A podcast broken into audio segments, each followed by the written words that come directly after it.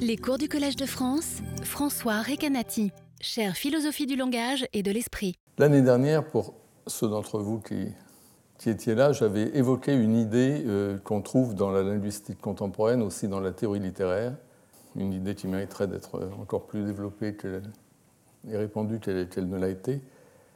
Euh, c'est l'idée de polyphonie, euh, qui vient à l'origine du théoricien de la littérature Bakhtin, spécialiste de Rabelais, de Dostoevsky, mais surtout qui a été, euh, l'idée a été reprise par un linguiste, Oswald Ducrot, euh, qui a rassemblé sous ce nom tout un ensemble de phénomènes linguistiques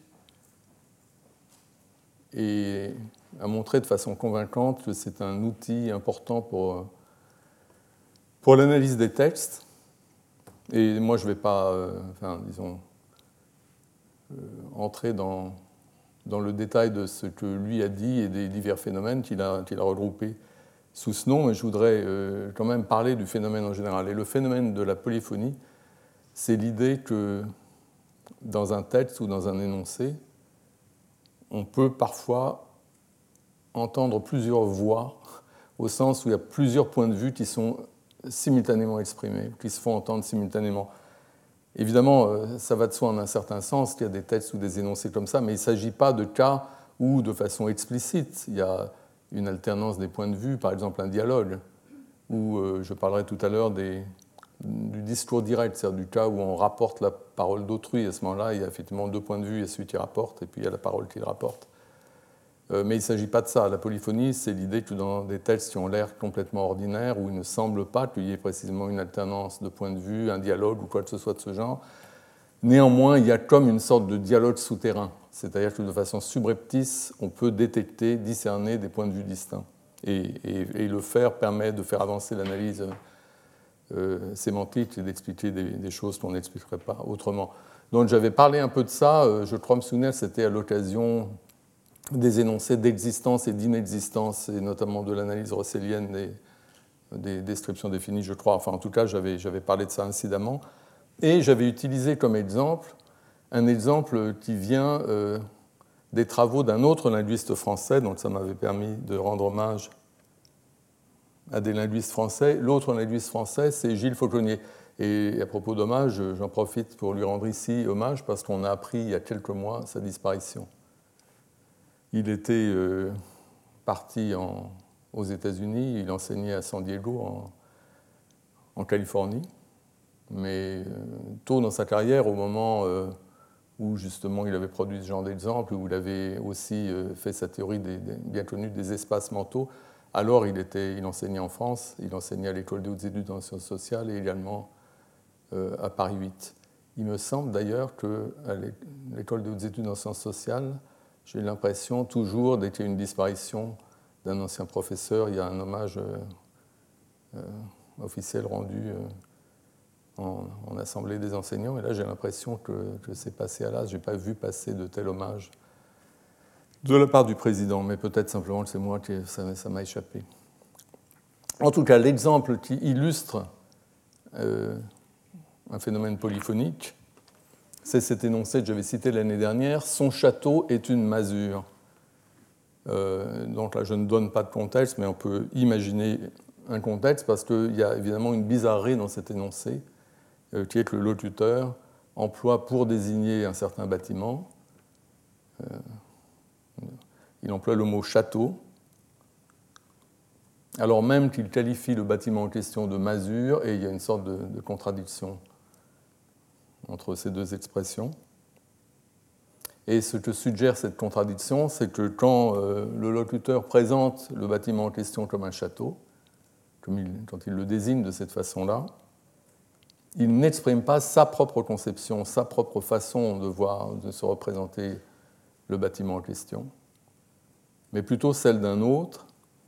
Et, on imagine que l'autre, enfin un cas qui vient assez facilement à l'esprit, ce serait le cas où l'autre dont la conception est exprimée par ce mot château, ce serait par exemple le propriétaire du château qui aurait euh, lui-même décrit euh, sa maison comme un château, par exemple, et, l'autre arrive, voit la chose et est surpris de constater que son château est une masure. Et si c'est ça l'interprétation, son château, ça veut dire quelque chose comme ce que lui a, appelé son château.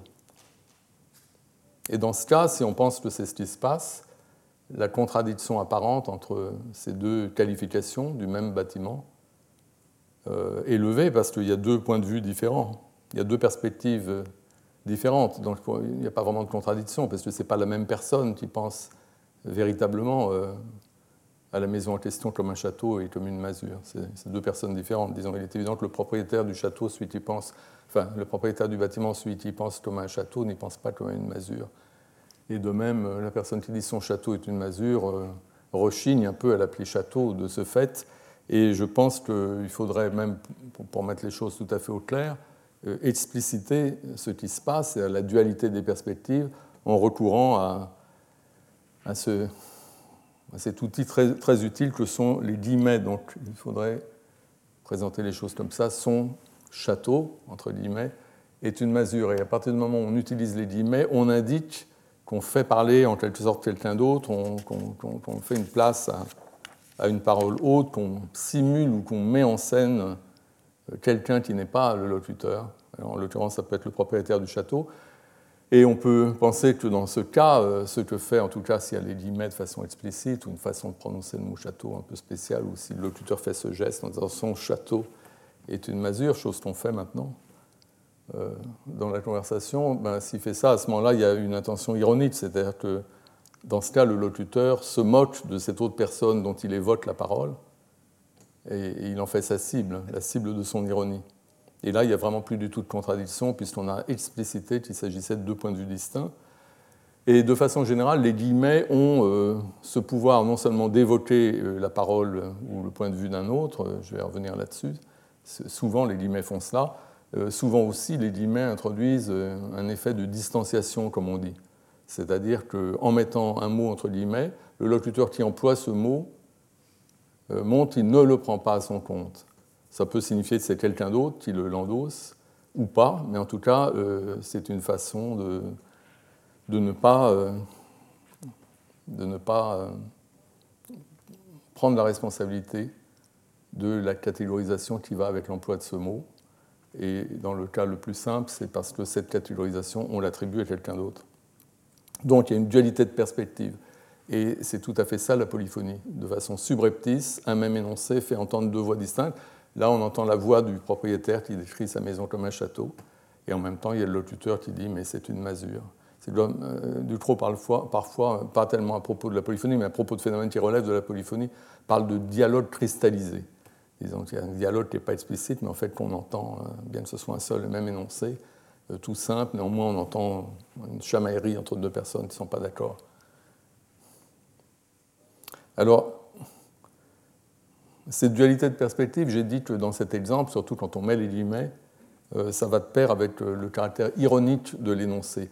Et puisque je, parle de ce que dans ma leçon inaugurale, j'ai appelé la pragmatique française des années 70, euh, 70 euh, et 80, j'ai parlé du Ducrot, Fauconnier, je peux continuer dans la même veine, et à propos de l'ironie, évoquer un texte de Sperber et Wilson, qui est paru en 1978 dans la revue Poétique, et qui a été un texte fondateur à bien des égards, parce que c'était, je crois, la première fois que euh, une certaine façon de voir l'ironie était mise en avant, façon de voir qui, depuis, euh, c'est assez largement imposé au sens, je ne sais pas, euh, en général, ce qui se passe dans les théories de l'ironie, quelles sont vraiment les théories dominantes, mais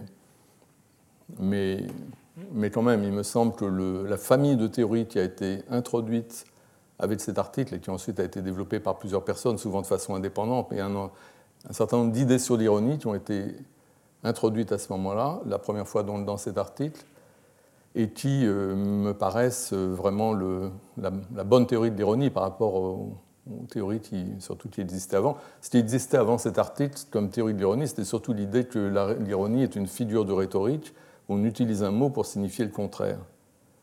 Euh, ce qui, même si c'était vrai descriptivement, serait bizarre, parce que ça ne nous dit pas pourquoi, comment, c'est assez mystérieux, mais en plus, c'est même pas descriptivement adéquat. Il y a beaucoup d'exemples d'ironie qui, qui, ne tombent pas vraiment sous cette description. En tout cas, ce que ce qu'ont proposé Sperber-Wilson dans cet article intitulé Les ironies comme mention, qui a connu ensuite une version anglaise qui a été influente, donc ce qu'il souligne, c'est que quand on emploie des mots ironiquement, les mots en question sont comme l'écho d'une parole autre. Et ils ont introduit aussi ce terme échoïque à propos de l'emploi des mots dans l'ironie. Donc les mots qu'on emploie, qu'on emploie souvent entre, guillemets, on pourrait mettre des guillemets pour les mots qu'on emploie de façon ironique, font allusion à la parole ou à la pensée d'autrui. Et donc ça crée un, effet polyphonique.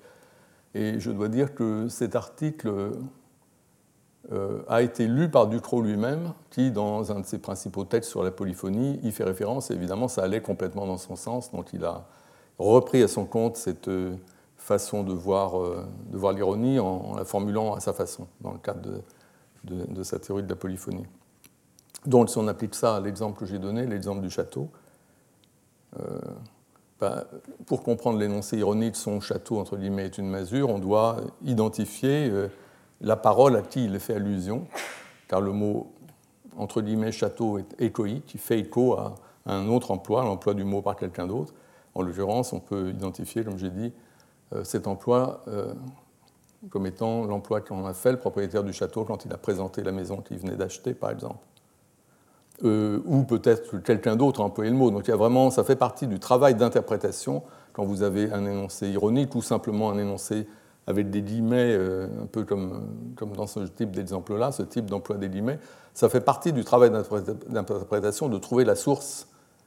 Euh, à quoi fait-on écho et, tant qu'on n'a pas compris ça, on n'a pas compris l'énoncé ironique. Il y a eu, il y a quelques jours, ici même, dans, dans cet amphithéâtre, un, colloque de philosophie du langage où, où un des, un des intervenants a parlé à un moment de, l'ironie et il a critiqué euh, cette théorie en disant euh, toute, euh, toute ironie n'est pas échoïque. Et il a dit il arrive parfois qu'on emploie des mots de cette façon-là sans qu'il y ait quelqu'un qui les ait employés avant et, à quoi on fait, allusion. C'est important de voir que dans cette théorie, telle que présentée par Sperber Wilson et par tous ceux qui, qui la défendent, ce n'est pas forcément le cas qu'une personne particulière a effectivement employé le mot avant. Ça peut être une personne imaginaire, ça peut être un emploi potentiel, ça peut être toutes sortes de choses. Mais il doit y avoir un écho à quelque chose, quelque chose qu'on pourrait dire ou, quelque chose que quelqu'un a pensé ou qu'on aurait pu penser, etc. Ou même un écho à une doxa, quelque chose qui se dit, sans qu'il y ait une occurrence particulière à quoi on fasse allusion. En tout cas, dans tous les cas, selon cette théorie, il y a une mise en scène de la parole ou de la pensée d'autrui dans l'ironie. Une mise en scène, c'est que soudain on, évoque, on fait allusion, on fait apparaître euh, quelqu'un euh, défendant une certaine position, catégorisant les choses d'une certaine façon, employant certains mots.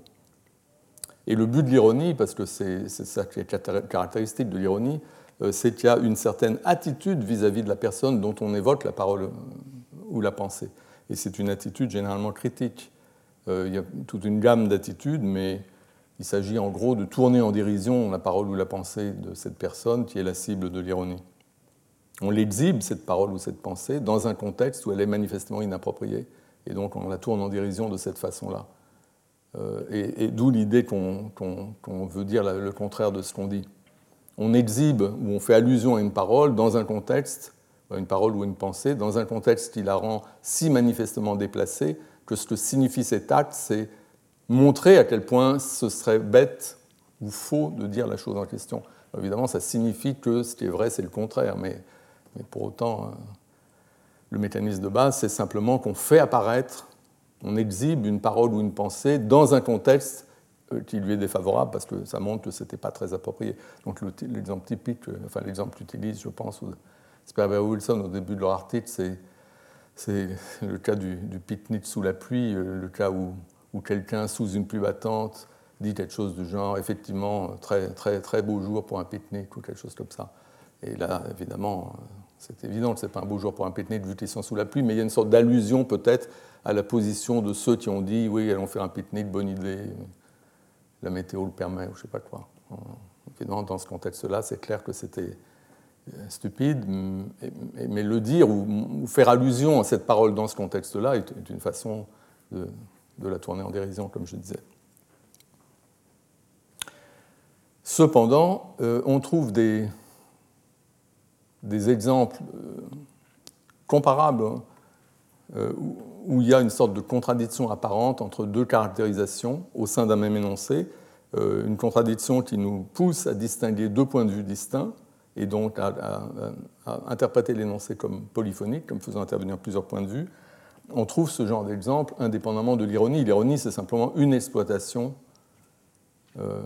de la possibilité d'avoir plusieurs points de vue au sein d'un même énoncé une exploitation à des fins particulières, mais on trouve la polyphonie, ça va bien au-delà de ça. Alors j'ai là deux exemples tirés de, la philosophie du langage que je vous propose. Euh, un exemple de Frédéric Krohn, c'est dans, dans, un énoncé sur les énoncés d'identité.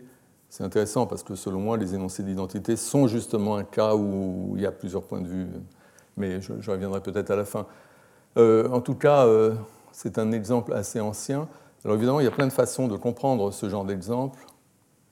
Euh, surtout euh, de nos jours, il y a eu toute une évolution euh, du, concept, comme ces concepts de, le concept de femme, par exemple, ou d'homme, avec la réflexion sur le genre et, aussi les tentatives de réformer ce, ce, type de concept, etc.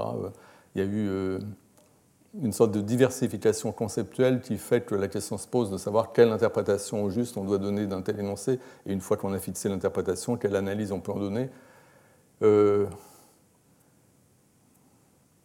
euh, si on rajoutait des choses comme cette femme est biologiquement un homme, par exemple, on aurait une, une lecture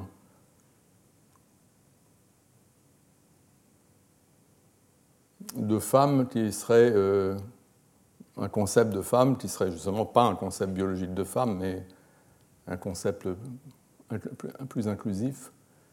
Euh, et il n'y aurait pas de nécessité d'introduire des, points de vue dans l'énoncé, mais, tel que dans le contexte euh, un peu ancien où cet énoncé apparaît, je pense que le, sens est relativement clair. Je pense que aussi bien femme que homme, dans cet énoncé-là, sont pris dans un sens biologique. Et, dans cette mesure-là, il y a une sorte de tension entre les deux, au sens où, euh,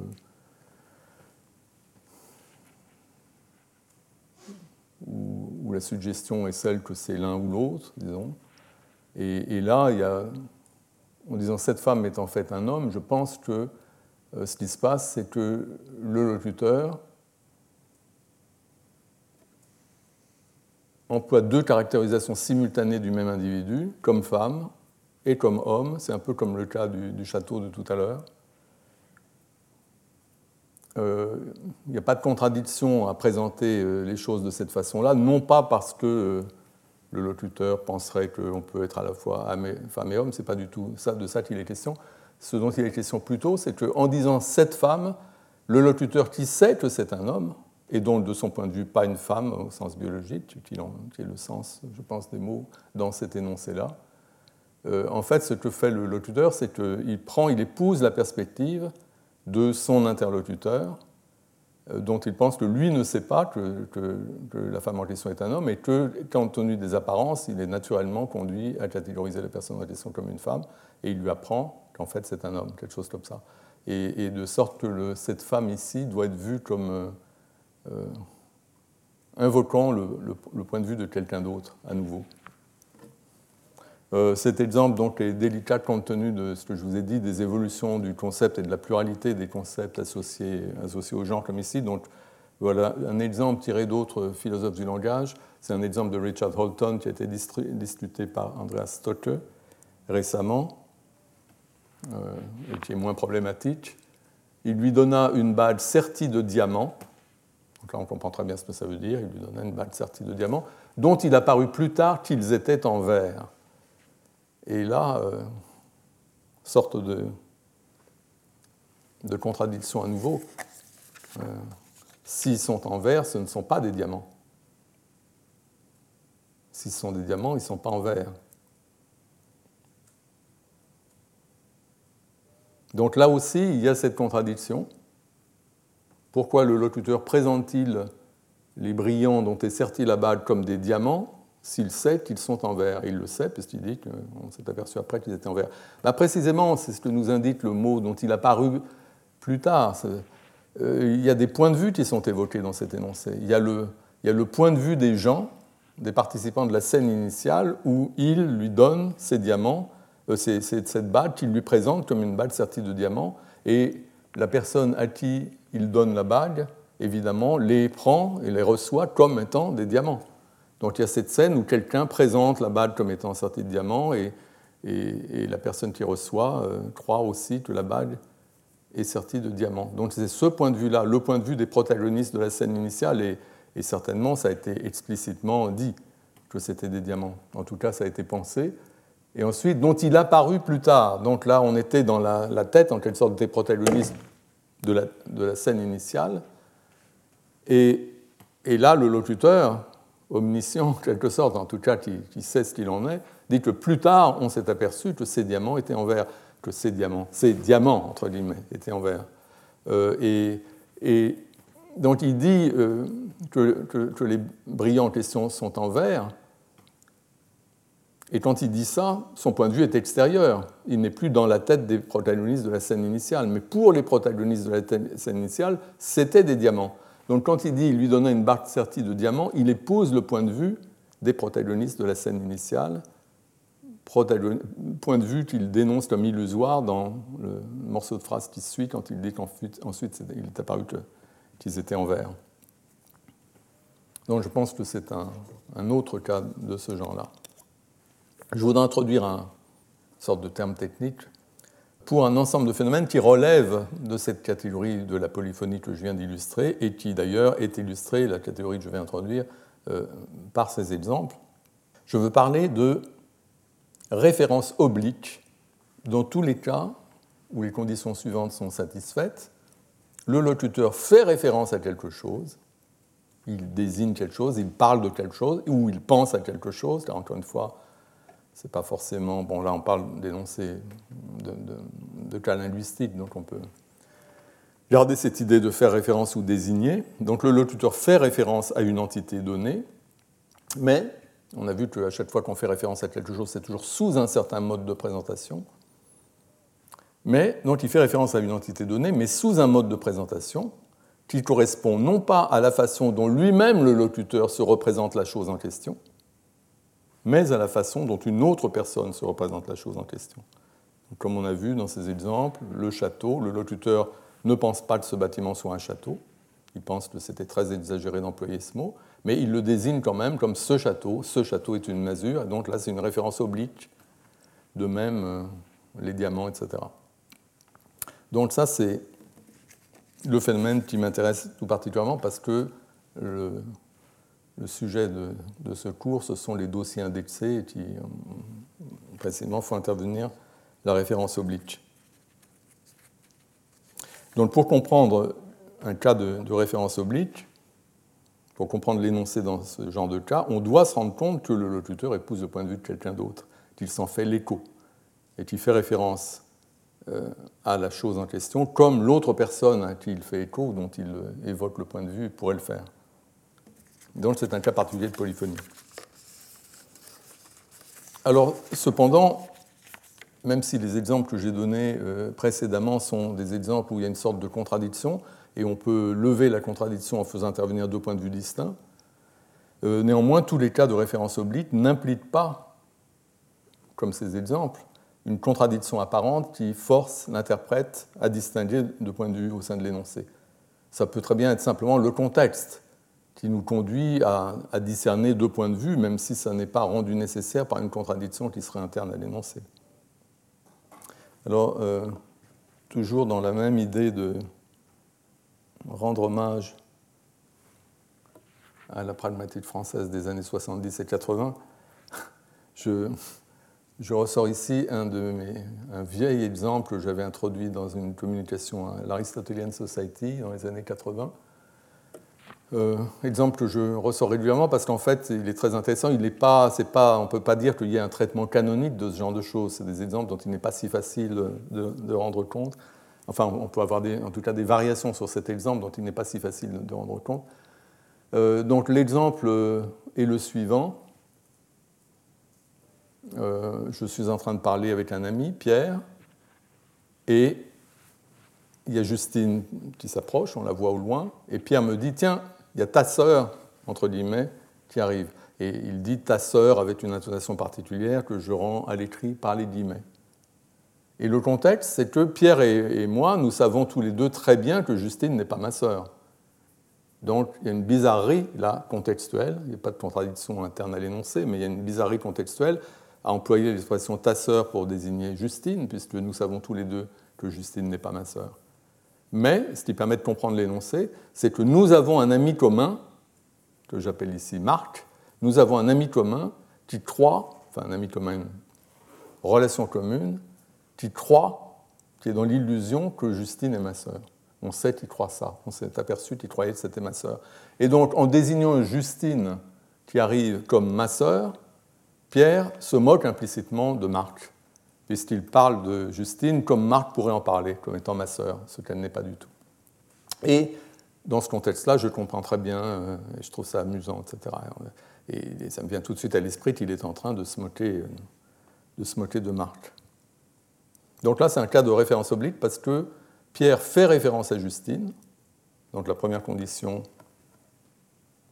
est satisfaite, il fait référence à quelque chose sous un mode de présentation, en l'occurrence il la présente comme ta sœur, euh, comme ma sœur, pardon, euh, un mode de présentation qui ne correspond pas à la façon dont lui-même se représente Justine, puisqu'il sait très bien qu'elle n'est pas ma sœur, mais plutôt à la façon dont une autre personne euh, se la représente, à savoir Marc. Et les guillemets autour de l'expression ta sœur indiquent précisément le changement de perspective, le fait soudain on passe au point de vue de quelqu'un d'autre qui est le point de vue de Marc la description, euh, c'est ce qu'indiquent les guillemets, est en quelque sorte mise dans la bouche de Marc. On verra que c'est une des fonctions des guillemets, notamment dans le discours direct, quand on dit il a dit, guillemets, blabla. Euh, le blabla qui figure dans les guillemets, c'est des choses qui sont mises dans la bouche de la personne euh, dont on parle quand on dit il a dit, la personne dont on rapporte les paroles. Alors, ce type d'exemple-là, ça peut, c'est une phrase simple, on peut voir ces phénomènes aussi dans des phrases complexes où c'est plus intéressant. Et par ailleurs, euh, ici, ta sœur, c'est euh, une description définie ou une expression équivalente. On décrit le référent euh, comme possédant une propriété identifiante, le fait d'être ma sœur. Mais on pourrait avoir le même phénomène avec, des noms propres. Et là, j'ai un exemple qui vient d'un aussi d'un de mes travaux précédents, mais, mais, plus tardifs, un exemple avec un nom propre et l'exemple, c'est euh, dans un colloque, euh, des gens euh, discutent et, quelqu'un dit Quine, entre guillemets, n'a pas fini de déjeuner. Et ce que veut dire cette personne, en fait, en employant le nom Quine, Quine c'est le nom d'un philosophe célèbre, en employant le nom Quine, dans ce contexte que je vais expliciter dans une seconde, le locuteur fait référence non pas à Quine, le philosophe célèbre, mais à un autre philosophe pas célèbre du tout, qui est Macpherson qui est présent dans le colloque en question. Donc le locuteur dit Quine n'a pas fini de déjeuner, Quine entre guillemets n'a pas fini de déjeuner, et il veut dire Macpherson n'a pas fini de déjeuner. Et l'auditeur le comprend, il comprend qu'il veut dire ça. Alors qu'est-ce qui se passe? Ben, C'est analogue à ce qui s'est passé dans le cas précédent, c'est-à-dire qu'il y a eu un épisode, une scène amusante où Macpherson, ce philosophe qui participe au colloque, a cru, oh pardon, excusez-moi, euh, oublié cette phrase que je viens de prononcer il, s'est passé euh, que, quelqu'un, euh, je n'ai pas forcément besoin de, nommer, mais quelqu'un dans ce colloque, à un moment où Macpherson était à la tribune, pour une séance que devait présider Quine, donc une certaine personne que nous connaissons, a cru que Macpherson, présent à la tribune à ce moment-là, était Quine. Et il a dit quelque chose à son propos ou a posé une question à son propos, il est apparu que euh, quelqu'un que nous connaissons euh, prenait Macpherson pour Quine. Et on a trouvé ça suffisamment amusant pour que, ensuite, ben, le locuteur, à un moment, puisse, pour parler de Macpherson, que quelqu'un d'autre a pris pour Twine, l'appeler Twine. Ah, oh, Twine, tiens, voilà Twine. Et en disant voilà Twine, on veut dire voilà ce que l'autre, l'autre jour, la personne que l'autre prenait pour Twine, quelque chose comme ça. On emploie le nom Twine pour désigner la personne que quelqu'un croit être Twine, mais en fait n'est pas Twine. Exactement de même que dans l'exemple précédent, on emploie la description ta sœur, en parlant à moi, pour désigner une personne dont on sait très bien que ce n'est pas ma sœur, mais dont quelqu'un croit que c'est ma sœur. Donc il s'agit à nouveau de faire intervenir le point de vue de quelqu'un d'autre et d'employer des mots qui ne s'appliquent à la personne qu'on veut désigner réellement que du point de vue de cette autre personne, mais pas de mon point de vue à moi, le locuteur, ou du point de vue de l'auditeur. Il s'agit à nouveau d'avoir une cible qui est quelqu'un qui a fait une certaine erreur ou qui est sous une certaine illusion, et il s'agit de se moquer de cette personne en faisant allusion à son erreur et en désignant la personne qu'on veut désigner euh, comme le ferait cette personne-là. C'est-à-dire, si cette personne croit que Macpherson est Twine et qu'elle veut parler de Macpherson, elle emploiera le nom Twine. Et donc on fait comme lui pour en quelque sorte se, moquer de lui. Mais comme l'intention est parfaitement claire et transparente, euh, la personne à qui s'adresse le locuteur quand il dit Twine, entre guillemets, n'a pas fini de déjeuner, cette personne-là comprend qu'il est en train de parler de Macpherson et en train de faire allusion à l'erreur de, de, la personne en question. Donc dans l'ironie, là aussi c'est encore un exemple ironique. Donc on revient souvent à l'ironie, même si je dis que l'ironie n'est pas, pas essentielle. Euh, J'ai dit que l'ironie n'est pas essentielle et la contradiction entre deux éléments du même énoncé n'est pas, pas essentiel non plus. C'est juste des cas particuliers. En tout cas, dans l'ironie, on met en scène, j'ai dit, une parole ou une pensée afin de la tourner en dérision. Euh, donc on a ça dans des cas de référence oblique comme ces exemples-là, mais euh, on peut avoir la référence oblique indépendamment de toute ironie. La référence oblique, c'est simplement le fait que pour désigner un, objet ou un individu, vous employez une expression euh, qui, pour vous, n'est pas la façon normale de désigner cet individu ou la façon correcte, mais en désignant l'individu de cette façon-là, vous faites allusion au point de vue de quelqu'un d'autre. Alors ce que je dis, c'est que même si c'est facile de trouver des exemples ironiques, parce que c'est le but de l'ironie, c'est de faire ça justement, de tourner en dérision le point de vue d'autrui, etc., donc en, l'invoquant, notamment en employant des guillemets, euh, mais je soutiens que c'est un phénomène euh, beaucoup plus général. Et en particulier, je voudrais mentionner une classe de cas où on a ce phénomène, et qui n'est pas du tout de l'ironie. Ce sont les cas où on rapporte les propos ou les pensées d'autrui. Dans ces cas-là, quand on rapporte les pensées ou les propos d'autrui, quand c'est ça le but, le but du jeu, c'est de dire ce que pense quelqu'un ou ce que, ce que dit quelqu'un, dans ces cas-là, il n'est pas du tout inhabituel de simuler la perspective de celui dont on rapporte les pensées ou dont on euh, rapporte les paroles. Mais en dehors de toute intention ironique. C'est simplement comme le but, quand on rapporte les pensées ou le propos d'autrui, euh, c'est précisément de, de, dire ce qu'il y a dans son esprit. Euh, et ben, dans ces cas-là, c'est assez naturel d'épouser son point de vue quand on rapporte ce qu'il croit. Et donc je pense qu'on a des phénomènes de référence oblique dans ces cas, et c'est ce que je voudrais euh, montrer avec quelques exemples. Mais avant de le faire, je voudrais faire une sorte de parenthèse ou de, digression pour parler de façon générale euh, des cas où on rapporte les pensées ou les, propos d'autrui. Il y a une distinction bien connue entre deux façons de rapporter des paroles ou, des pensées, mais c'est peut-être moins évident euh, qu'on puisse rapporter des pensées à ce qu'on appelle le discours direct, donc pensons simplement au cas où on rapporte des paroles. Euh, les deux formes bien connues, c'est ce qu'on appelle le discours direct et le discours indirect, ou le style direct et le style indirect. Euh, le discours direct, c'est le cas où on emploie des guillemets et on dit il a dit deux points, ouvrez les guillemets. Et ensuite, ce qui vient dans les guillemets, c'est on rapporte les paroles telles quelles, plus ou moins telles quelles. Là, dans ces cas-là, on met directement en scène la parole. On fait parler en quelque sorte directement la personne dont on rapporte le propos. On insère ses propres paroles entre les guillemets.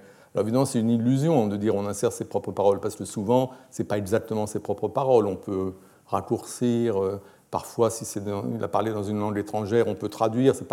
Mais quand même, il y a l'idée, l'inspiration, c'est on essaie de rapporter verbatim les paroles elles-mêmes. Donc on fait parler directement la personne, on lui passe la parole, même si c'est toujours nous qui parlons, c'est par notre bouche que ça, que ça, passe, disons, mais c'est quand même ces paroles que nous prononçons, un peu comme un perroquet. Et euh, la frontière des guillemets est là pour marquer cette espèce de transition. Euh, le locuteur dit Pierre a dit, donc là c'est le locuteur qui parle, Pierre a dit, deux points ouvrez les guillemets, à partir du moment où les guillemets, s'ouvrent, eh ben c'est euh, à ce moment-là le locuteur se contente de reproduire ou de simuler la parole de la personne dont il rapporte les propos. Il fait parler l'autre par sa bouche, comme je disais. Alors, cette transition, le fait qu'on change de point de vue, à partir du moment où les guillemets s'ouvrent, euh, euh, c'est quelque chose qui est euh, assez évident quand le matériel entre les guillemets, quand il y a, comme dans cet exemple ici, un indexical comme je, c'est-à-dire un mot dont la valeur sémantique, dont la référence, soit à quoi le mot se rapporte, le mot je, dépend du contexte. Je désigne la personne qui parle.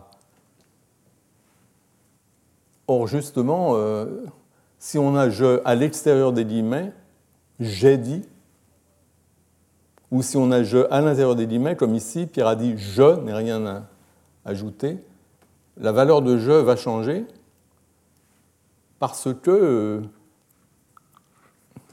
à l'intérieur des guillemets, la personne qui parle, en quelque sorte, même si c'est par la bouche du locuteur, la personne qui parle, c'est la personne dont on rapporte les paroles. Et donc, du coup, le mot je à l'intérieur des guillemets ne va pas faire référence au même individu que le mot je à l'extérieur des guillemets. En fait, il faudrait changer l'exemple, et je vais le faire tout de suite, pour qu'on ait je des deux côtés. Et qu'on voit bien ce, décalage, ce changement, cette bascule.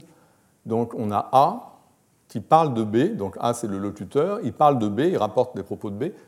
Parlant de B, il dit Je lui ai donné la parole, je ici fait référence à A, A parle de lui-même en disant je, je désigne la personne qui parle dans le contexte, ici c'est bien A qui parle, je lui ai donné la parole et il a dit, deux points ouvrez, les guillemets, je n'ai rien à ajouter. Le je de je n'ai rien à ajouter, en fait, fait référence à B.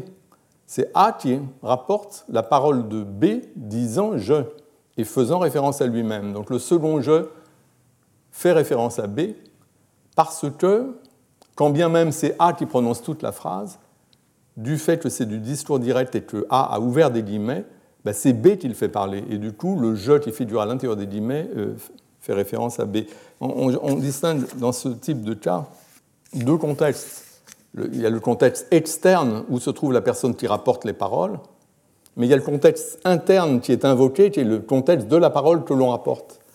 Et le locuteur du contexte externe, c'est A, car c'est A qui rapporte les paroles, mais dans le contexte interne, le contexte des paroles qui sont rapportées, c'est B qui parle. Et, le mot je, sa référence va dépendre tantôt du contexte interne, tantôt du contexte externe, suivant euh, où il se trouve. Et c'est pareil pour euh, d'autres indexicaux, euh, bien qu'il puisse y avoir des, complications. le, je mentionne Herb Clark, qui est un psychologue du langage, qui est auteur de, beaucoup de travaux très intéressants euh, sur des questions qui nous concernent. J'aurais pu le mentionner tout à l'heure quand j'ai parlé de l'ironie, j'ai parlé de cette famille de théories qui a commencé avec Sperber et Wilson, l'article Les ironies comme mention. Euh, j'ai dit que Ducrot avait repris ça dans le cadre de sa théorie de la polyphonie, mais quelqu'un d'autre qui, de façon indépendante, est arrivé à une théorie de l'ironie tout à fait analogue, c'est Clark, même si ce n'est pas ce que j'illustre ici. Euh, Clark a euh, a dit que dans l'ironie, on simule, on fait semblant. Et cette idée de simulation, on simule un, discours ou une pensée, c'est en fait la même idée. Mais là, je, mentionne Clark au moment où je, je, vous parle ici, parce que lui a montré, dans ses études empiriques de, psychologie, que que la simulation de la parole d'autrui dans le discours apporté au style direct, quand on a des deux points ouvrés les guillemets, va, selon lui, au-delà de la simple reproduction des mots. Ce n'est pas simplement qu'on reproduit les mots, il pense qu'il y a tout un aspect d'imitation, tout un aspect un peu théâtral, euh, où on imite le ton, le débit, la prononciation, les gestes, etc. Il pense que ça va bien au-delà euh, simplement de la reproduction des mots.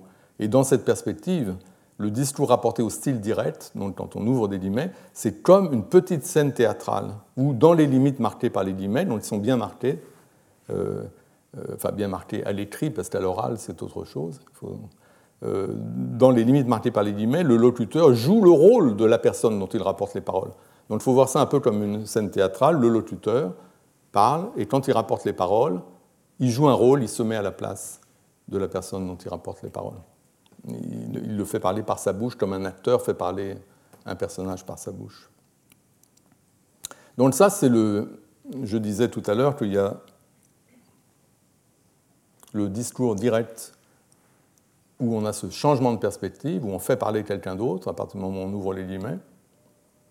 Et puis il y a le discours indirect. Et le discours indirect, c'est censé être complètement différent parce que c'est un cas où on rapporte les paroles d'autrui ou les pensées d'autrui, mais d'une façon qui est syntaxiquement, intégrée, où il n'y a pas de guillemets, et où normalement le point de vue qui s'exprime, c'est exclusivement le point de vue du locuteur, c'est-à-dire le contexte externe, et le locuteur ne se projette pas, euh, ne se met pas à la place de la personne dont il rapporte les paroles, il ne le fait pas parler par sa bouche, il n'y a pas ces phénomènes de changement de point de vue, il y a un seul point de vue, alors que dans le discours indirect, il est censé y avoir un changement de point de vue. Ça, c'est la théorie, euh, euh, habituelle, disons, c'est la façon dont on, présente en classe, à l'école primaire, on présente cette distinction. Et une illustration, c'est euh, si on a à nouveau deux jeux, mais dans un cas de discours indirect, où on a donc cette intégration de la parole rapportée dans la parole rapportante à travers, euh, par une complétive, etc. On n'a pas de guillemets. Et là, c'est une nouvelle occurrence de je dans la partie qui rapporte les paroles d'autrui. Et bien le je va faire référence à la même chose que le je initial qui faisait référence au locuteur. Je lui ai donné la parole. À nouveau, je fait référence à A qui rapporte les propos de B. Je lui ai donné la parole et il, il, donc c'est B, a dit que je n'avait rien compris, le je qui figure ici dans la partie qui rapporte la parole de B bah, fait toujours référence à A. Il n'y a pas eu de changement de point de vue. C'est pas du tout pareil que si on avait, je lui ai donné la parole et il a dit, deux points, ouvrez les guillemets, je n'ai rien compris. Car là, le je, le second je, ferait référence à B, la personne dont on rapporte les paroles. Mais si on attribue à B euh, l'énoncé euh, si, on, dit de B, il a dit que je n'avais rien compris, le je fait référence à A. Ça, veut dire à ce moment que B a dit que A n'avait rien compris. Donc c'est toujours le même point de vue, il n'y a pas de changement de point de vue. C'est la façon, euh, il n'y a pas cette espèce de simulation de la parole d'autrui euh, qu'on fait intervenir directement. c'est ce qu'on dit, mais en fait, ce n'est pas tout à fait exact, c'est vrai dans une certaine mesure mais, seulement dans une certaine mesure. Donc le contraste existe, mais il ne doit pas être surestimé. C'est en tout cas tout à fait vrai que les indexicaux comme je ne se comportent pas de la même façon dans le discours rapporté au style direct et dans le discours rapporté au style indirect, puisque dans un cas, il y a un changement de perspective, on passe du contexte externe au contexte interne, la référence de je change, mais ce n'est pas le cas dans le discours indirect. Mais cependant, ça ne signifie pas que dans le discours indirect, comme ici, le locuteur ne laisse pas émerger ici ou là la perspective propre de celui dont il rapporte les propos, voire même les idiosyncrasies paralinguistiques dont, dont parle Clark. Euh, il y a plein de. Même si on est dans du discours indirect, comme là, je lui ai donné la parole, il a dit que je n'avais rien compris, il peut quand même y avoir des éléments dans, euh, dans l'énoncé, dans la partie de l'énoncé qui rapporte les propos d'autrui, il peut y avoir des éléments qui font intervenir de façon en quelque sorte polyphonique le point de vue d'autrui, qui, qui, évoque euh, cette perspective de la personne dont on rapporte les paroles.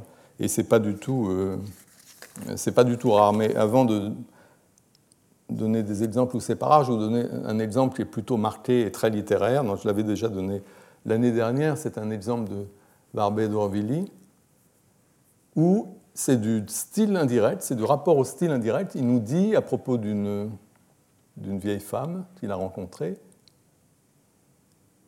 Il dit Elle me demanda qu'est-ce que je voulais d'une voix traînante et hargneuse? Donc on suppose que cette euh, dame lui a dit un truc de genre Qu'est-ce que vous voulez?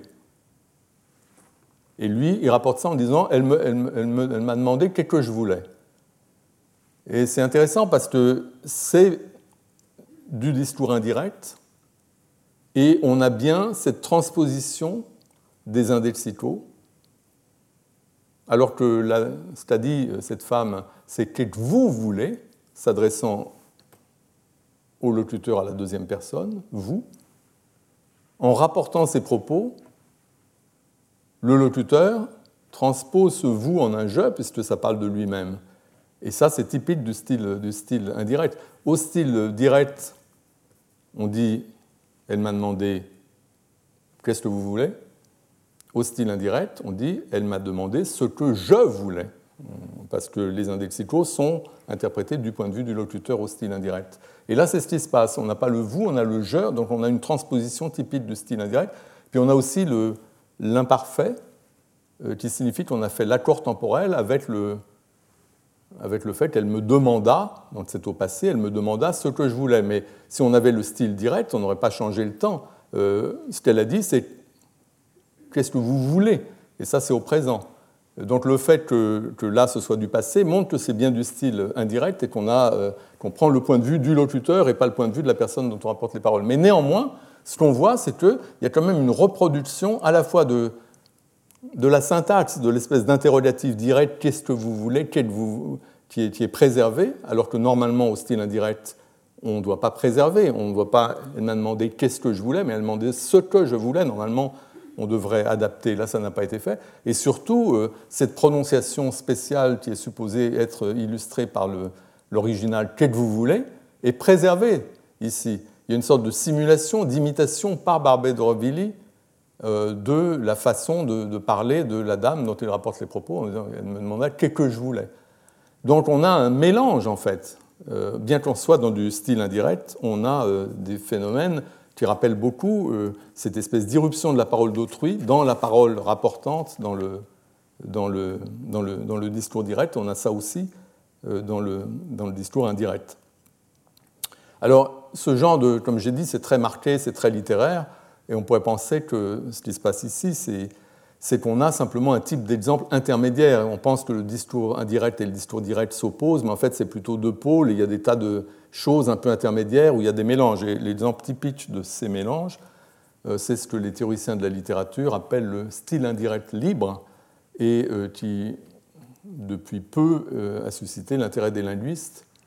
Dans le style indirect libre, on est vraiment dans une formation, enfin, manifestation de discours qui est intermédiaire entre le discours direct et le discours indirect. On a certaines choses qui sont transposées comme dans le discours indirect.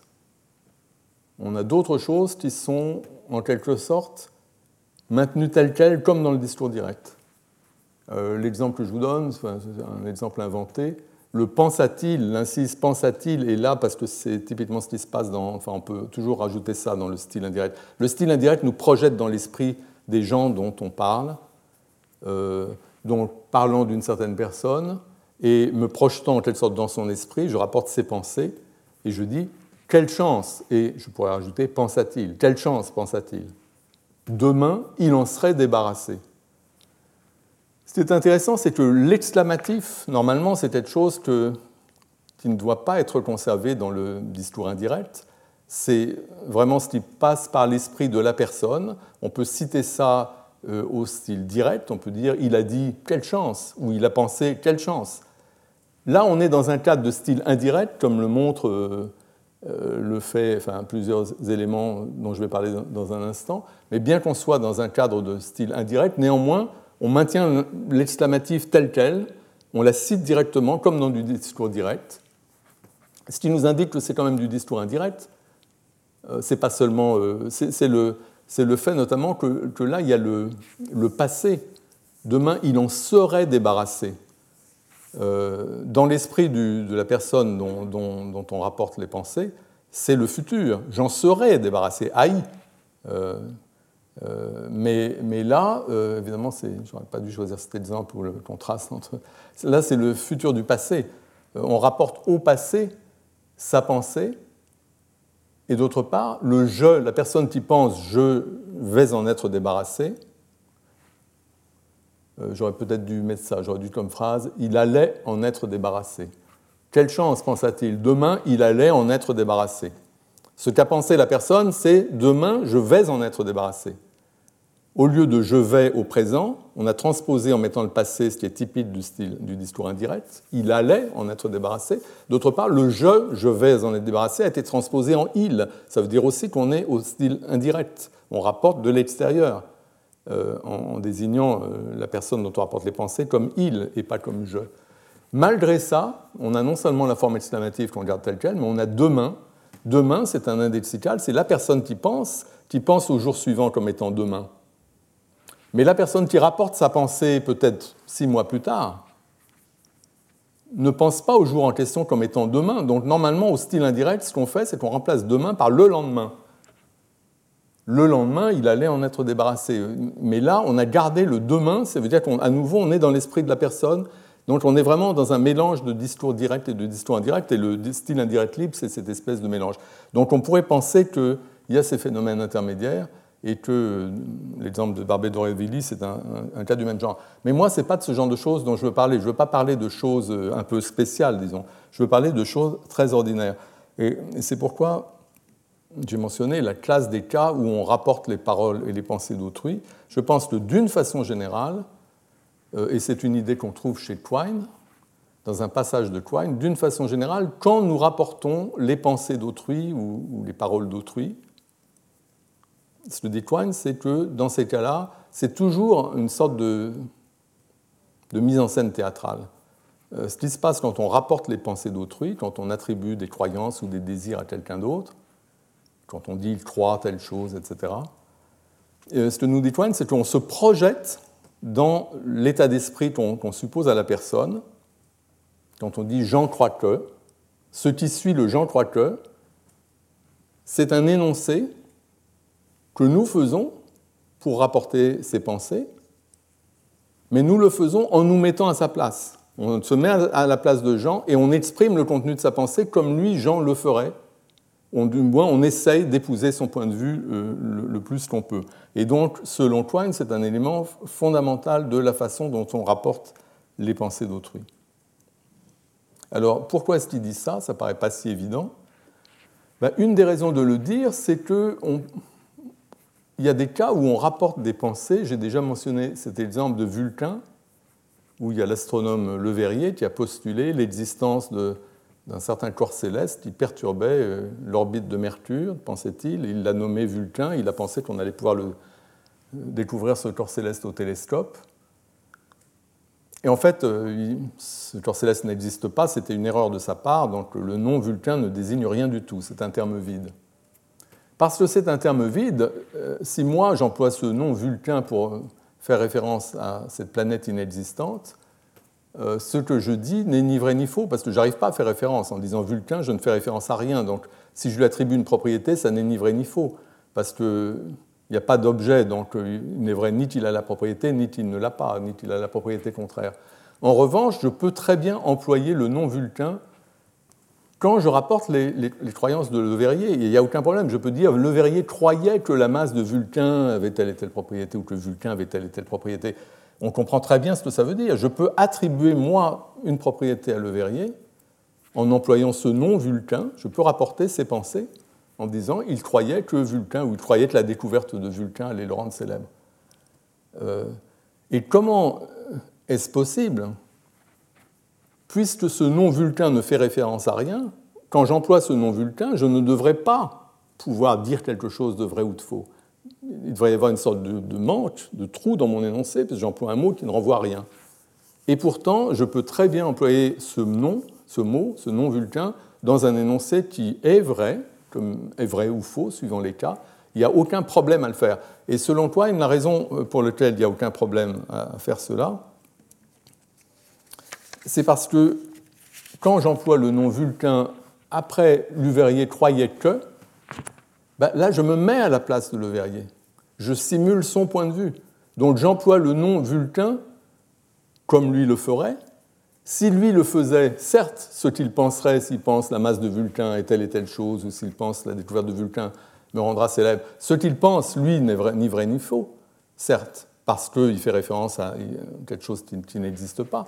Mais moi, quand j'emploie le nom après le préfixe le verrier croyez que, mon seul but, c'est de simuler sa pensée, de montrer comment est sa pensée. Et, et j'arrive très bien à le faire en employant le nom vulcain. J'épouse sa perspective et j'exhibe en quelque sorte sa pensée. Moi, je ne cherche pas à faire référence à quelque chose quand je dis vulcain, je cherche seulement à montrer ce que lui pense. Et donc il y a un élément de simulation ici dont si on ne le fait pas entrer en ligne de compte, on ne comprend pas du tout comment c'est possible d'arriver à, à, employer des noms vides comme on peut le faire sans aucun problème à partir du moment où on rapporte les croyances d'autrui. C'est simplement que quand on rapporte les croyances d'autrui, quand on rapporte les contenus de pensée d'autrui de façon générale, on se met à la place d'autrui, on fait de la simulation, on fait comme une petite représentation théâtrale pour montrer ce que la personne pense. Évidemment, que je viens de dire suggère que les attributions de contenu, quand on dit Jean croit que, n'ont pas les propriétés, ont des propriétés très particulières. Il y a des gens qui ont développé cette idée, mais je ne vais pas m'y apesantir ici. Je voudrais revenir à l'idée de référence oblique, parce que ce que je viens de dire à propos de Vulcain et du cas où on parle de Leverrier et on lui attribue des pensées, implique que dans ce cas-là, on n'a pas de référence oblique.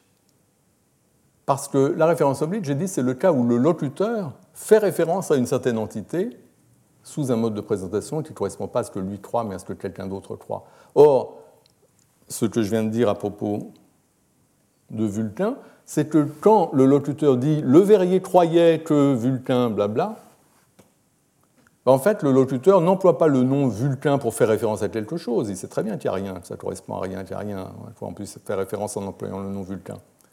Mais ce qui suit le verrier croyait que, c'est simplement la simulation, la représentation théâtrale de, la croyance de Le Verrier.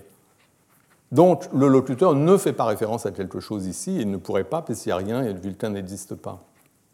Donc ce, n'est pas un cas de, référence oblique au sens qui m'intéresse, et néanmoins, cette idée que quand on attribue des croyances à quelqu'un, on simule son point de vue, on épouse son point de vue, en tout cas souvent, euh, c'est une idée qui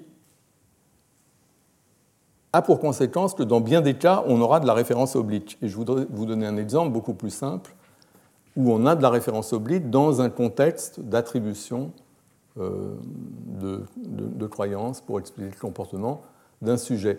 Et donc là, c'est un exemple où Millikan, c'est pas du tout. Enfin. J'utilise une phrase de Millikan, là, il ne s'agit pas du tout de discuter les théories de Millikan, euh, j'utilise une phrase de Millikan comme, comme exemple. Parce qu'elle nous parle à un moment euh, des chatons, j'avais annoncé que je parlerais des chatons aujourd'hui, elle, dit quand un chaton se voit dans le miroir, il tente de s'approcher de l'autre chaton afin de le sentir et de le toucher. Puis, n'y réussissant pas, il essaie de regarder derrière le miroir. Donc cet exemple me paraît très intéressant parce qu'il euh, y a une sorte d'alternance dans la façon dont Millikan fait référence à ce que le chaton voit dans le miroir elle commence par décrire ce que le chaton voit dans le miroir comme étant lui-même, le chaton lui-même, quand un chaton se voit dans le miroir. Donc elle fait référence à ce que le chaton voit comme étant lui-même, le chaton lui-même, en employant cette forme réfléchie. Et ça, cette description, cette façon de, désigner ce que le chaton voit, correspond au point de vue de Militan elle-même, le point de vue extérieur et objectif sur la scène. Militan voit que ce que le chaton voit, c'est lui-même. Mais dans la suite du passage, Millikan adopte le point de vue du chaton pour parler de la même chose. Elle dit il tente de s'approcher de l'autre chaton. Et ici, l'expression l'autre chaton renvoie aussi à ce que le chaton voit. C'est la même référence objective, mais c'est ce que le chaton voit catégorisé par le chaton lui-même. Le chaton, il croit que c'est un autre chaton. Donc là, Militan, dans sa description, adopte le point de vue du chaton, protagoniste de la scène. Elle se met dans son, se projette dans son esprit.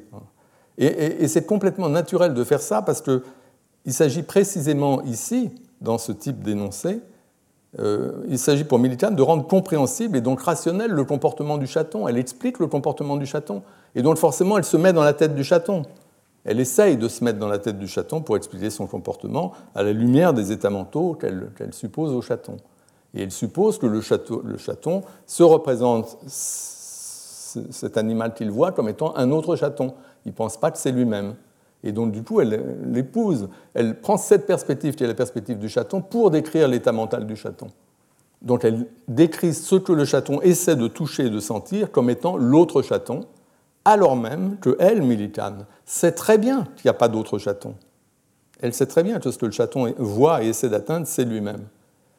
Mais en faisant référence à ce que le chaton voit, c'est-à-dire lui-même, sous la description l'autre chaton, Militane simule la perspective propre du chaton afin de rendre son comportement compréhensible. Et donc, quand elle fait référence à ce que le chaton voit au, moyen de cette description l'autre chaton, je pense que Militane y fait référence de façon oblique, c'est-à-dire à travers le point de vue du chaton lui-même, mais sans aucune intention ironique particulière, je pense. Ce qui me paraît bien dans cet exemple, c'est que ça passe vraiment inaperçu quand on lit le texte de Militane. Il n'y a pas des guillemets, pas de l'ironie.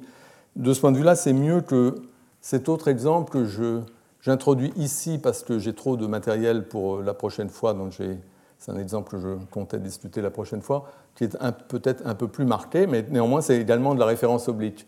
Euh, c'est un énoncé aussi qui rapporte une, croyance, un jugement, une pensée. Marcel croit que sa future femme vient dîner ce soir. Et là, le contexte, c'est que euh, Marie vient dîner ce soir, ou en tout cas, Marcel croit qu'elle vient dîner ce soir, on peut supposer que c'est vrai. Mais il se trouve, c'est ça qui est, intéressant, c'est que Marcel croit dur comme fer que Marie est sa future femme. Il pense qu'ils vont se marier.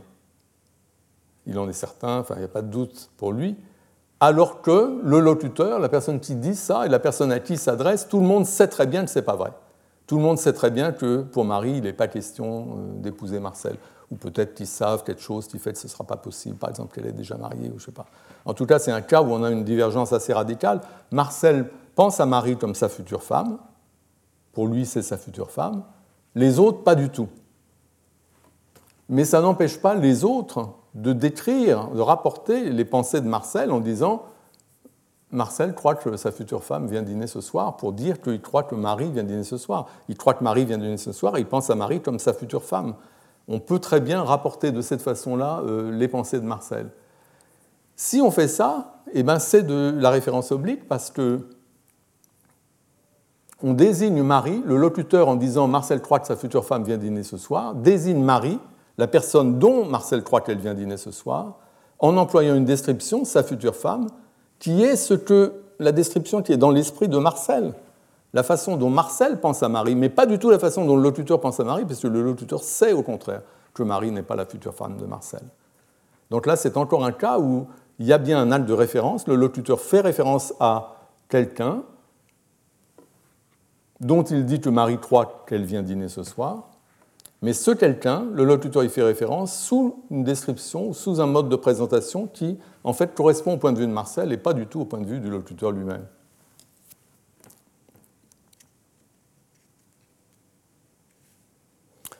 Ok, alors il est temps que j'en vienne à ce qui est l'objet euh, propre de ce cours et ce pourquoi j'ai parlé longuement de la référence oblique.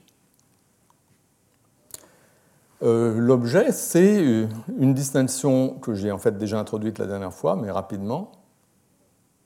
Une distinction entre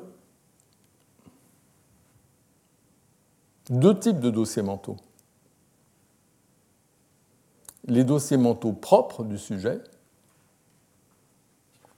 à travers lesquels le sujet se représente la réalité extérieure, les différents objets du monde, les individus, etc toutes les entités qui font partie du monde. Donc ça, c'est les dossiers mentaux propres. Et la nouvelle catégorie de dossiers mentaux que j'ai introduite la dernière fois, ce sont des dossiers mentaux empruntés à d'autres ou simulés, des dossiers mentaux que le sujet déploie par procuration et qui lui servent, à représenter non pas, ou en tout cas pas directement, la réalité, mais la façon dont les autres sujets se représentent la réalité. ou plus exactement des dossiers mentaux empruntés qui permettent au sujet de représenter la réalité telle que vue par ces autres sujets.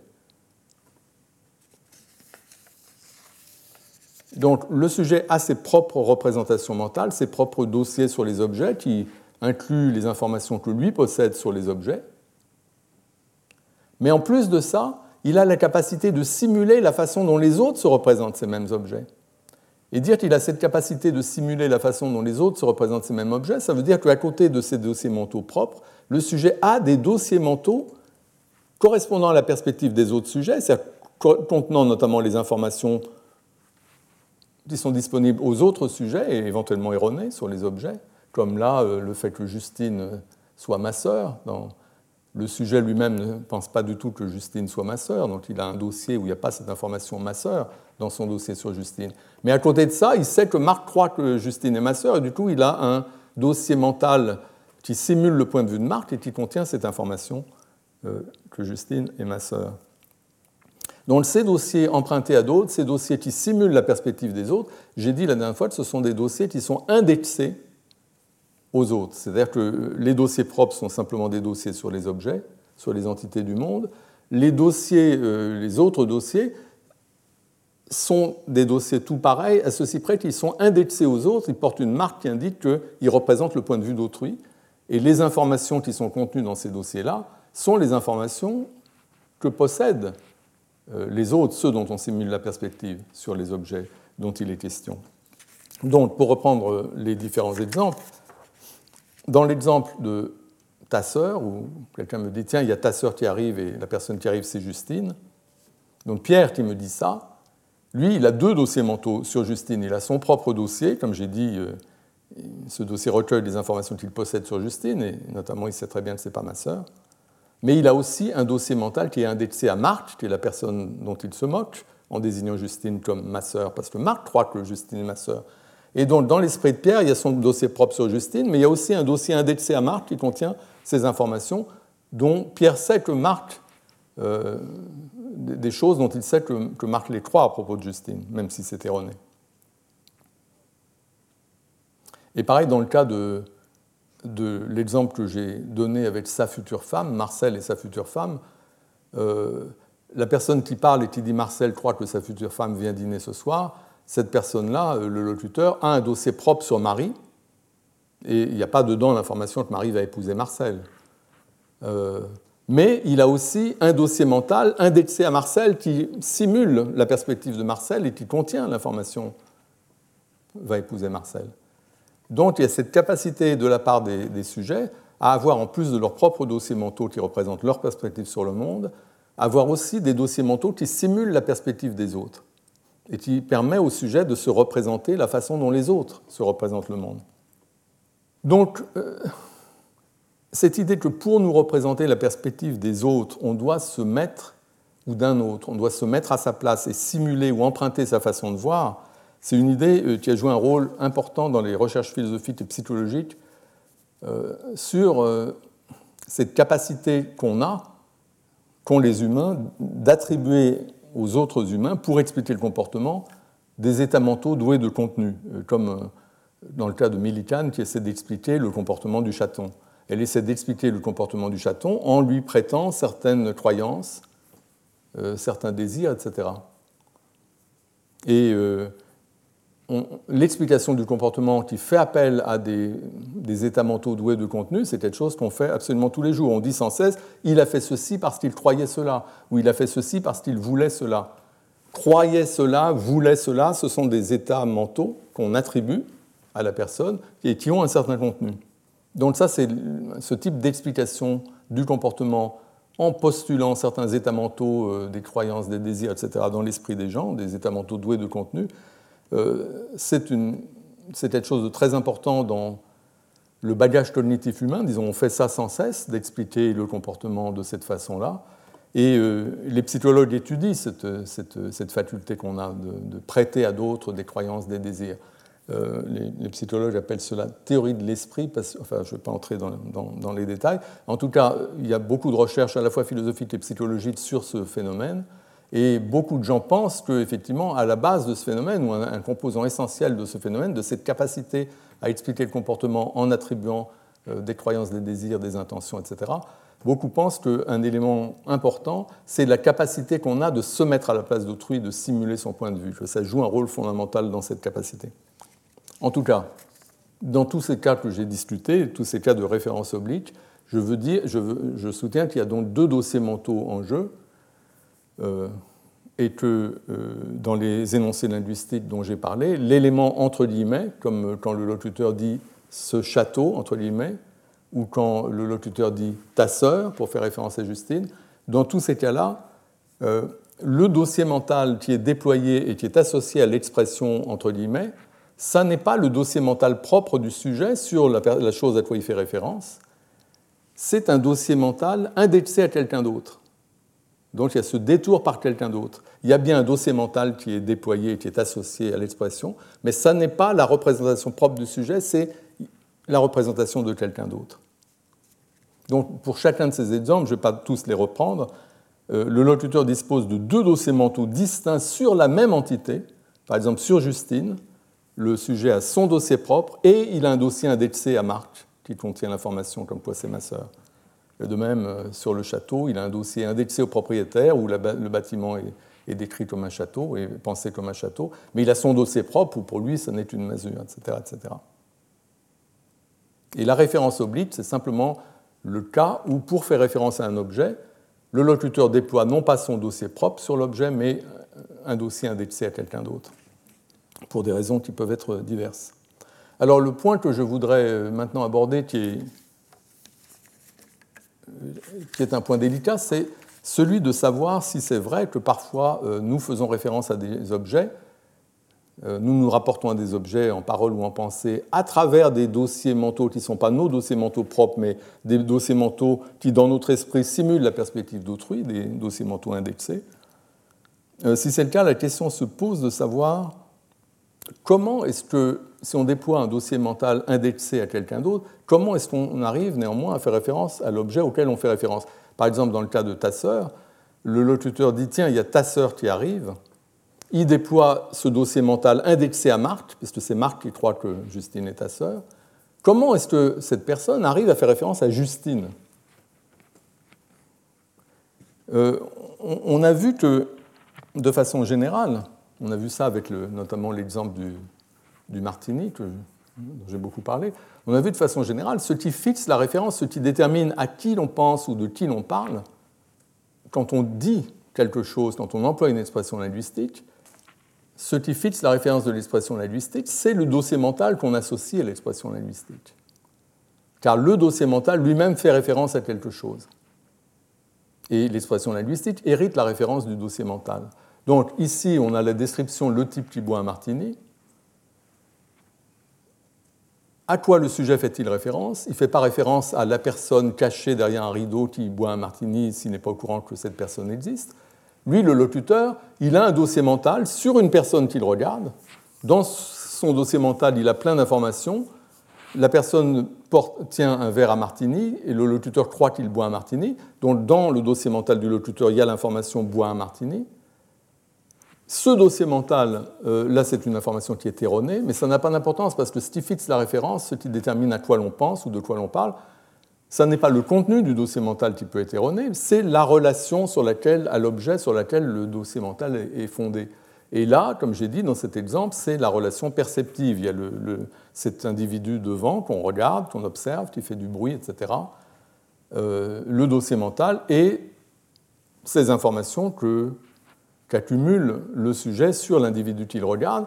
Et la référence du dossier, c'est l'individu que le sujet regarde, car c'est à travers cette relation à, cet individu que le sujet est capable de nourrir son dossier mental. Donc ça, c'est la théorie générale que je vous ai donnée. Je vous ai dit que ce qui fixe la référence, c'est la relation sur laquelle est, fixé, est, fondé le dossier mental, la relation infogénérative qui permet d'obtenir des informations sur l'objet et de nourrir le dossier mental.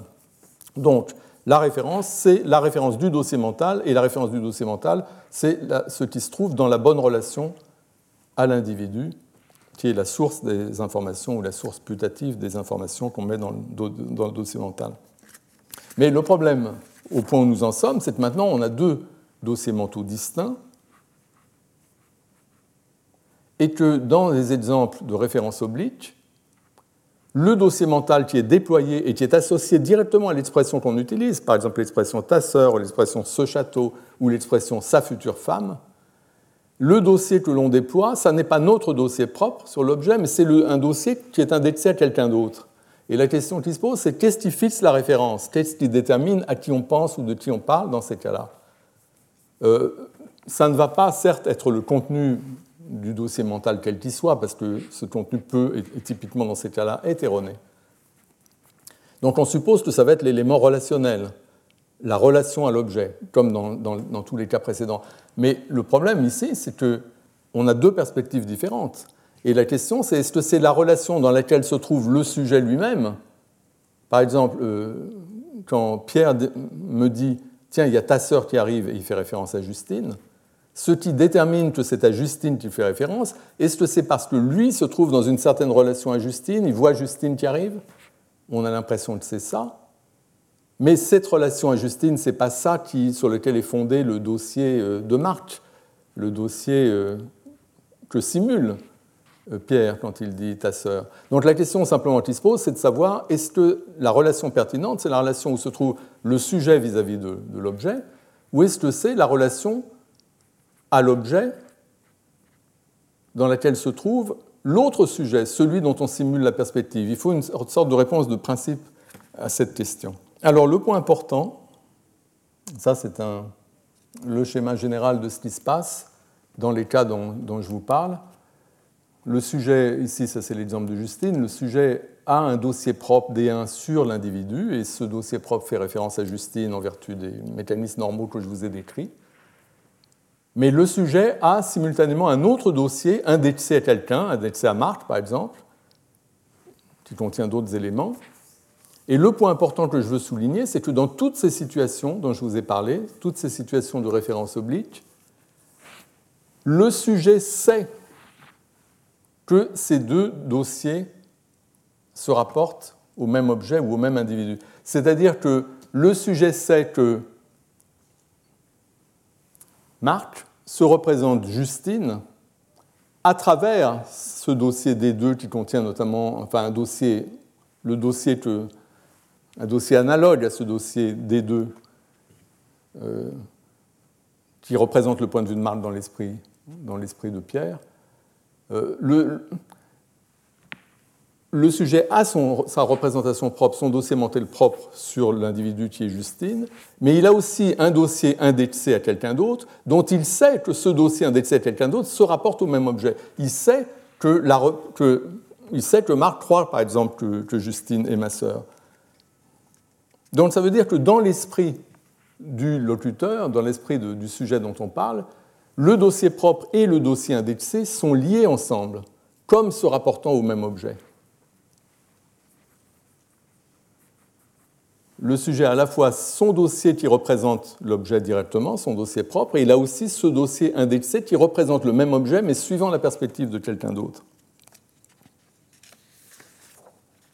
Donc le sujet utilise ce second dossier indexé comme une représentation alternative, une autre représentation du même objet, une autre représentation qui épouse le point de vue d'une autre personne. Et c'est pareil dans le cas de, dans le cas du mélicane et le chaton.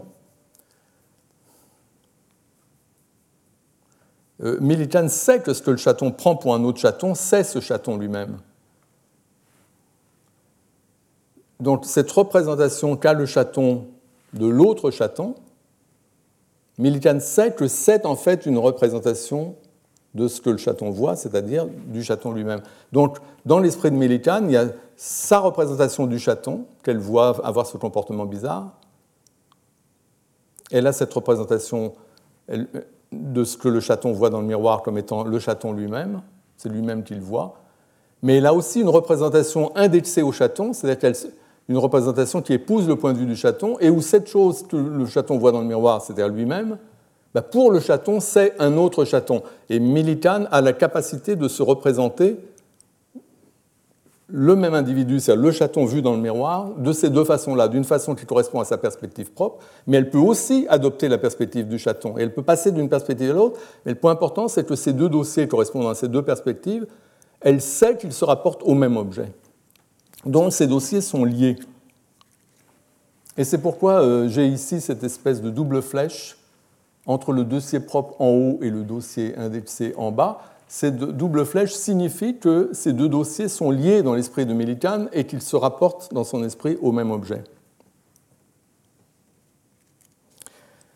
Mais cette liaison des dossiers doit être distinguée de la liaison dont j'ai parlé la dernière fois, en long et en large, c'est le type de liaison euh, que, selon certains théoriciens, qui intervient quand vous vous rendez compte que deux objets sont le même. Par exemple, on va un exemple que on discutait avant le début de la séance. Boris Vian, Vernon Sullivan, c'est le même auteur. On, découvre que c'est le même auteur. On avait deux dossiers, on les, on les lit selon certaines personnes. Euh, on lit les dossiers. L'idée de, de, cette liaison des dossiers quand on, quand on a une identification, c'est l'idée que les informations qui sont dans un dossier et celles qui sont dans l'autre peuvent se mélanger parce qu'en fait, on sait que c'est le même objet. Ce que j'ai dit la dernière fois, c'est qu'en fait, on n'avait pas besoin de cette euh, euh, liaison horizontale des dossiers qui permet. il suffit de fusionner les dossiers. Euh, on n'a pas vraiment besoin de cette notion plus, plus compliquée de liaison. On peut simplement avoir la liaison des dossiers. En tout cas, la caractéristique de ce type de liaison qu'on a dans l'identification de deux dossiers propres ordinaires, euh, c'est que l'information peut circuler librement d'un dossier à l'autre à partir du moment où c'est le même objet. Alors que dans un cas comme celui-là, une, la liaison dont il s'agit, c'est quelque chose de différent, parce que là, il ne s'agit pas du tout de mélanger les informations, car le propre du dossier indexé, c'est qu'il correspond il représente la perspective d'un autre sur l'objet. Et il ne faut pas mélanger les perspectives. Par exemple, l'autre, il croit que Justine est ma sœur, moi, je ne crois pas qu'elle est ma sœur. Donc, il faut.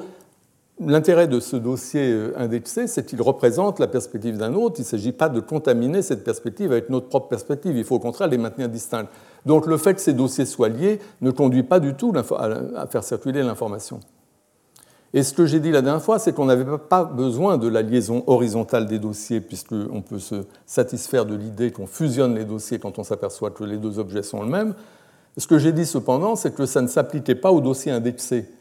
Euh, qu'on peut fusionner nos dossiers propres quand on s'aperçoit que deux objets sont le même, ça ne nous empêche pas de garder des dossiers indexés qui correspondent à la perspective de gens qui, eux, ne savent pas que c'est le même, y compris notre propre perspective avant qu'on découvre l'identité. On peut se souvenir comment on pensait à l'objet.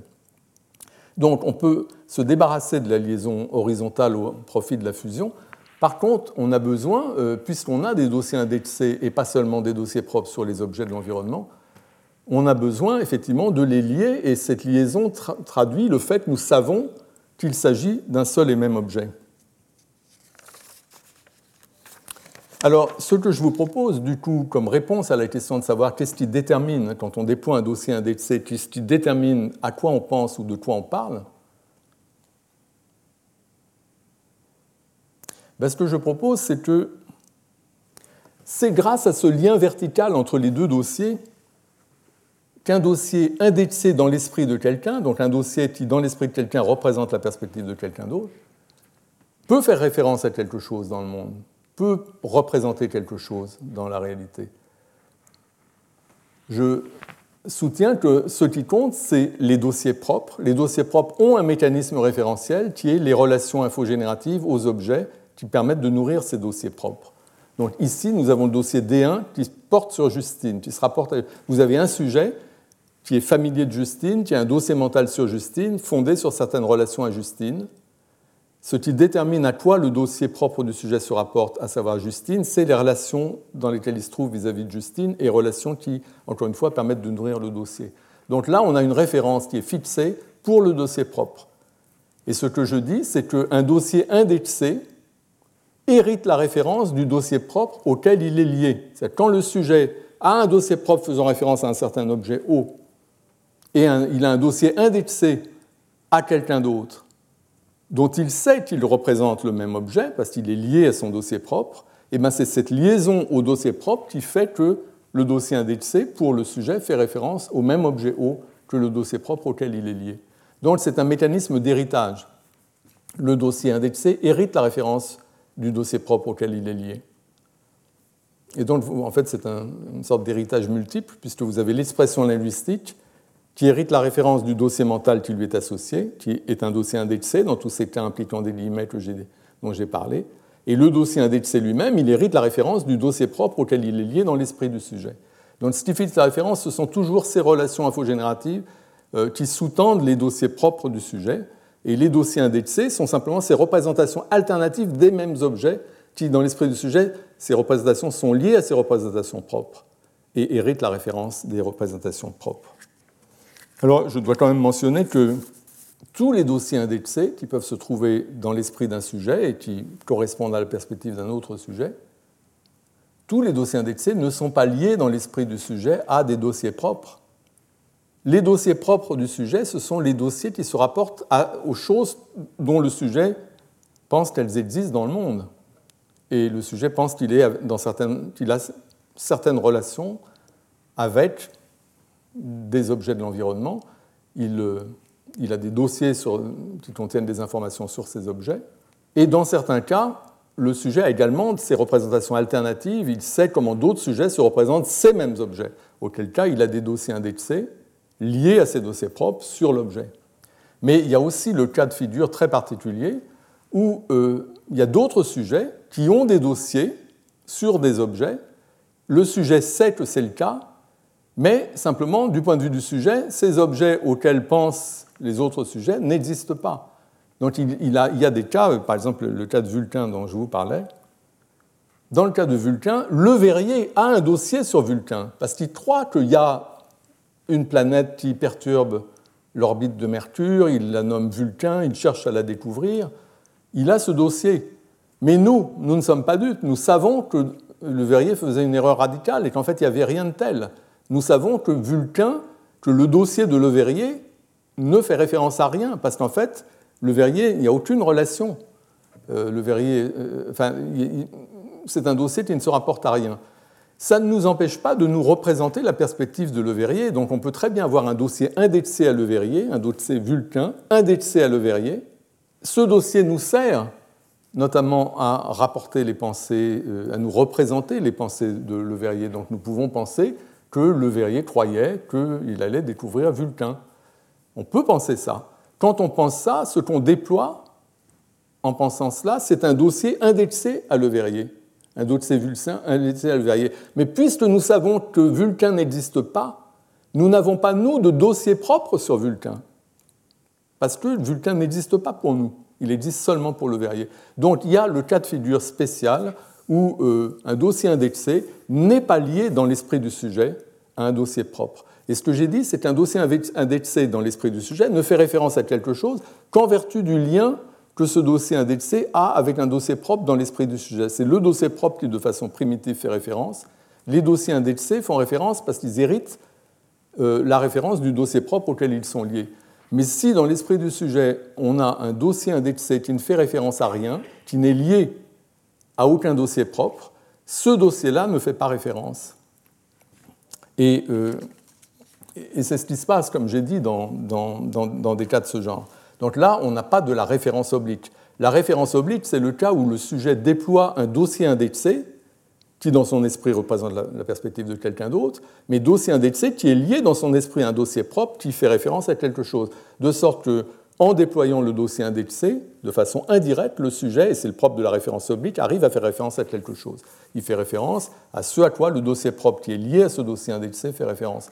Mais quand le sujet déploie un dossier indexé qui n'est lié dans son esprit à aucun objet, bah, dans ces cas-là, le euh, sujet ne fait pas référence et l'emploi qu'il fait du dossier indexé, son seul rôle, c'est de montrer comment pense le sujet de, son seul rôle, c'est de simuler la pensée d'autrui, mais on simule la pensée d'autrui sans pour autant faire référence à quelque chose dans le monde. Alors que dans les exemples de référence oblique, comme euh, Marcel III, que sa future femme vient dîner ce soir, le sujet à la fois montre comment les choses se passent dans l'esprit de, Marcel, euh, puisqu'il déploie ce dossier indexé à Marcel qui contient l'information ma future femme à propos de Marie, mais en même temps le sujet fait référence à Marie.